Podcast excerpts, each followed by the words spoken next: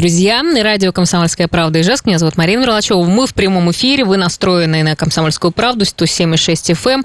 Сегодня у нас три темы для а, разговора. Мы а, сегодня расскажем вам, какие, а, какие меры поддержки есть для тех, кто потерял работу.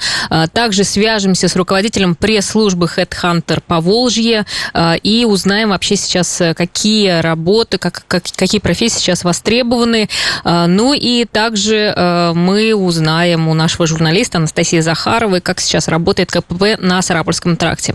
Поэтому э, есть смысл оставаться вместе с нами на нашей волне. Э, мы, как всегда, готовы э, для связи с вами. 8 912 007 0806. Можете писать нам сообщения. Ну, а сейчас мы дозвонились. У нас на связи с нами начальник управления развития трудовых ресурсов, миграции и занятости населения Министерства социальной политики и труда Удмуртии Лариса Владимировна Вершинина. Добрый день, Лариса Владимировна. Добрый день. Да, и начальник управления труда Министерства социальной политики и труда Илюса э, Рахимзяновна Хайрулина. Здравствуйте.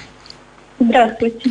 Да, э, Давайте, наверное, начнем. Э, какие все-таки сейчас есть меры поддержки для тех, кто работал неофициально и потерял работу? Ну, в отношении лиц, которые не были трудоустроены официально и оказались без работы, в принципе, точно так же работает законодательство в сфере занятости. Эти граждане могут э, обратиться в органы службы занятости, в центры занятости, которые есть у нас в каждом муниципальном образовании. Одно исключение в текущей ситуации – это то, что все заявления, все обращения мы сегодня, вот практически с 28 марта принимаем дистанционно, используя для этого портал «Работа в России», интерактивный портал службы занятости. Но все равно люди, приезж... люди приезжают ведь, э, да, или как-то их не пускают? А, ну, во-первых, э, мы, скажем так, очень э, массово информируем о том, что э, прием заявлений в виду сложившейся ситуации идет дистанционно. Конечно, в исключительных случаях, когда ну, действительно технически не позволяет возможность подать заявление дистанционно по записи в установленное время, чтобы соблюдать санитарные нормы, людей принимают в центре занятости. Но это, скажем так, действительно норма исключительная. Все люди а, сознательно относятся к пониманию самоизоляции, сами, в общем-то, не готовы посещать а, такие места. Поэтому максимально очень многие а, используют технические ресурсы, возможность удаленной подачи заявлений. И, в общем-то, должна отметить, что а, вот буквально за а, апрель месяц у нас таких заявлений поступило в органы службы занятости порядка 12 тысяч. То есть 12 э, тысяч человек, собственно говоря, потеряли работу, так правильно?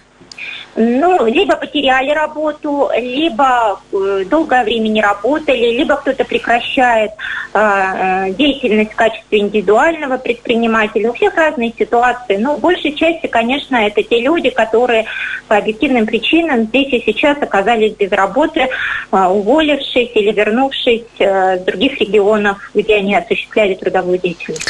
Хорошо. А какой размер пособия сейчас э, тогда им положен? Э, то есть и когда они ее сколько они будут ее получать?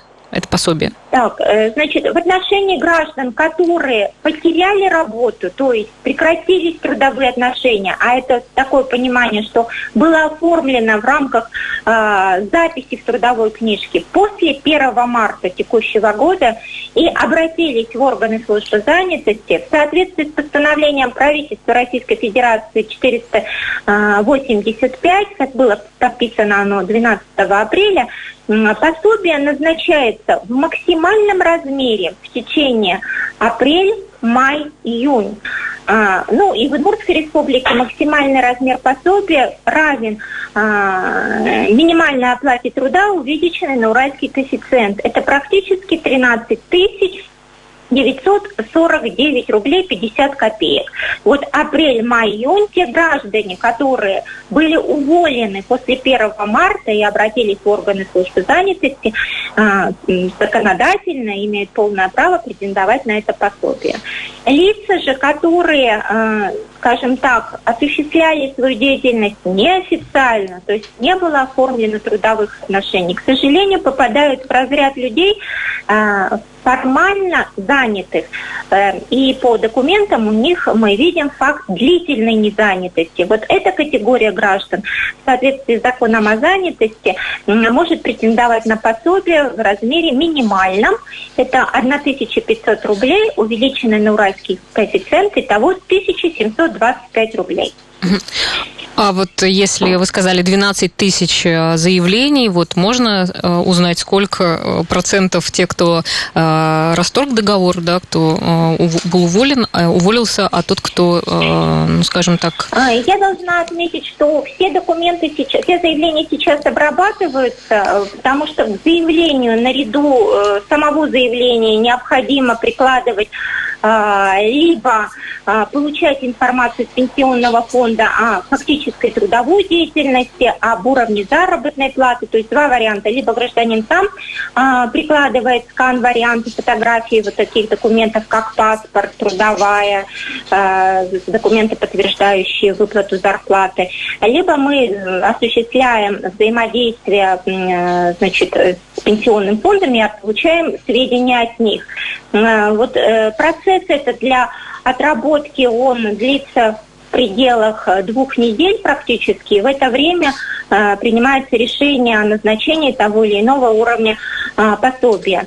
Ну, должна сказать, что, наверное, большей частью это, конечно, те люди, которые к нам обращаются, те люди, которые действительно потеряли работу, были в трудовых отношениях, а, большой интерес к возможности встать на учет появился после первого обращения президента угу. о том, что э, будут поддержаны все, и вот тут многие, кто, в общем-то, наверное, не соблюдая законодательство, осуществлял свою деятельность без э, оформления, не выплачивая налоги в бюджет страны, да, в бюджет республики, ну, пронадеявшись то, что да. государство все равно им должно тоже Да, Лариса Владимировна, Поэтому... да, а скажите, пожалуйста, а? вот вы сказали о том, что будут выплачивать три месяца, а дальше?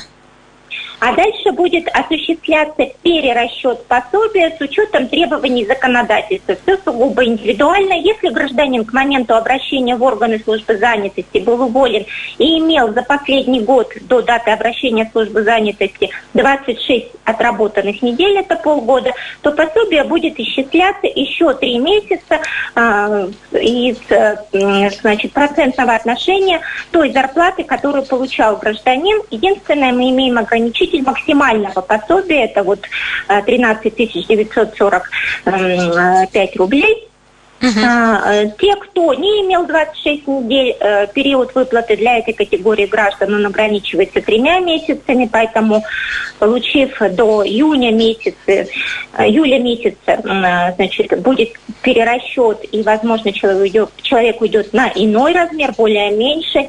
А те, кто пришел не, а, значит, имея записи в трудовое увольнение, то пособие будет, соответственно, в минимальном размере платиться только три месяца.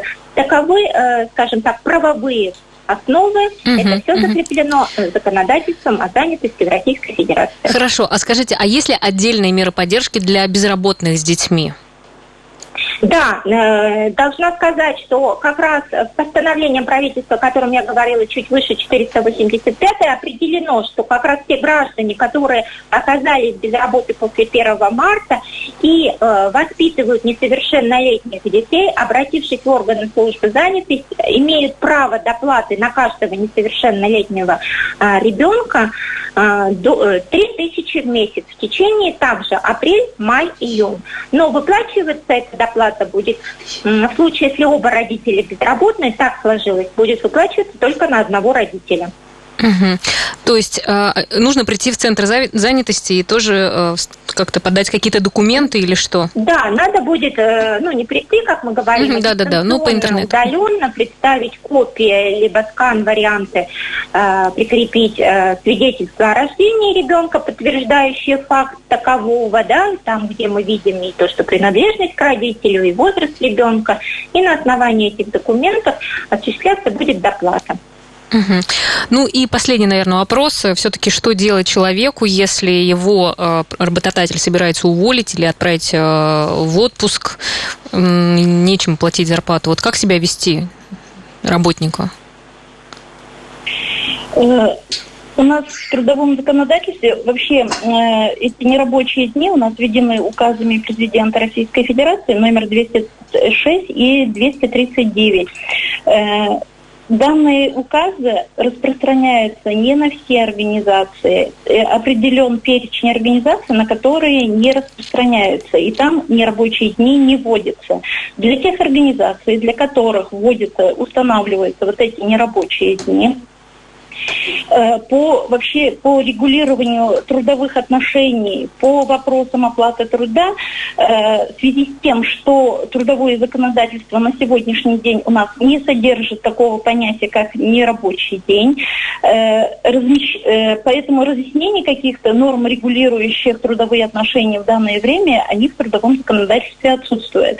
Поэтому вопросы и ответы именно по регулированию трудовых отношений и по вопросам оплаты труда э, размещены на сайте Минтруда России, Роструда России. Угу. Данные э, вопросы и ответы, они обновляются уже за Хорошо. время выхода, они обновлены. Да, спасибо. Мы, да, мы слышим, мы, мы поняли, просто у нас уже время, я думаю, что услышали, куда можно обратиться посмотреть. Спасибо вам большое за информацию и э, хорошего дня. Спасибо большое.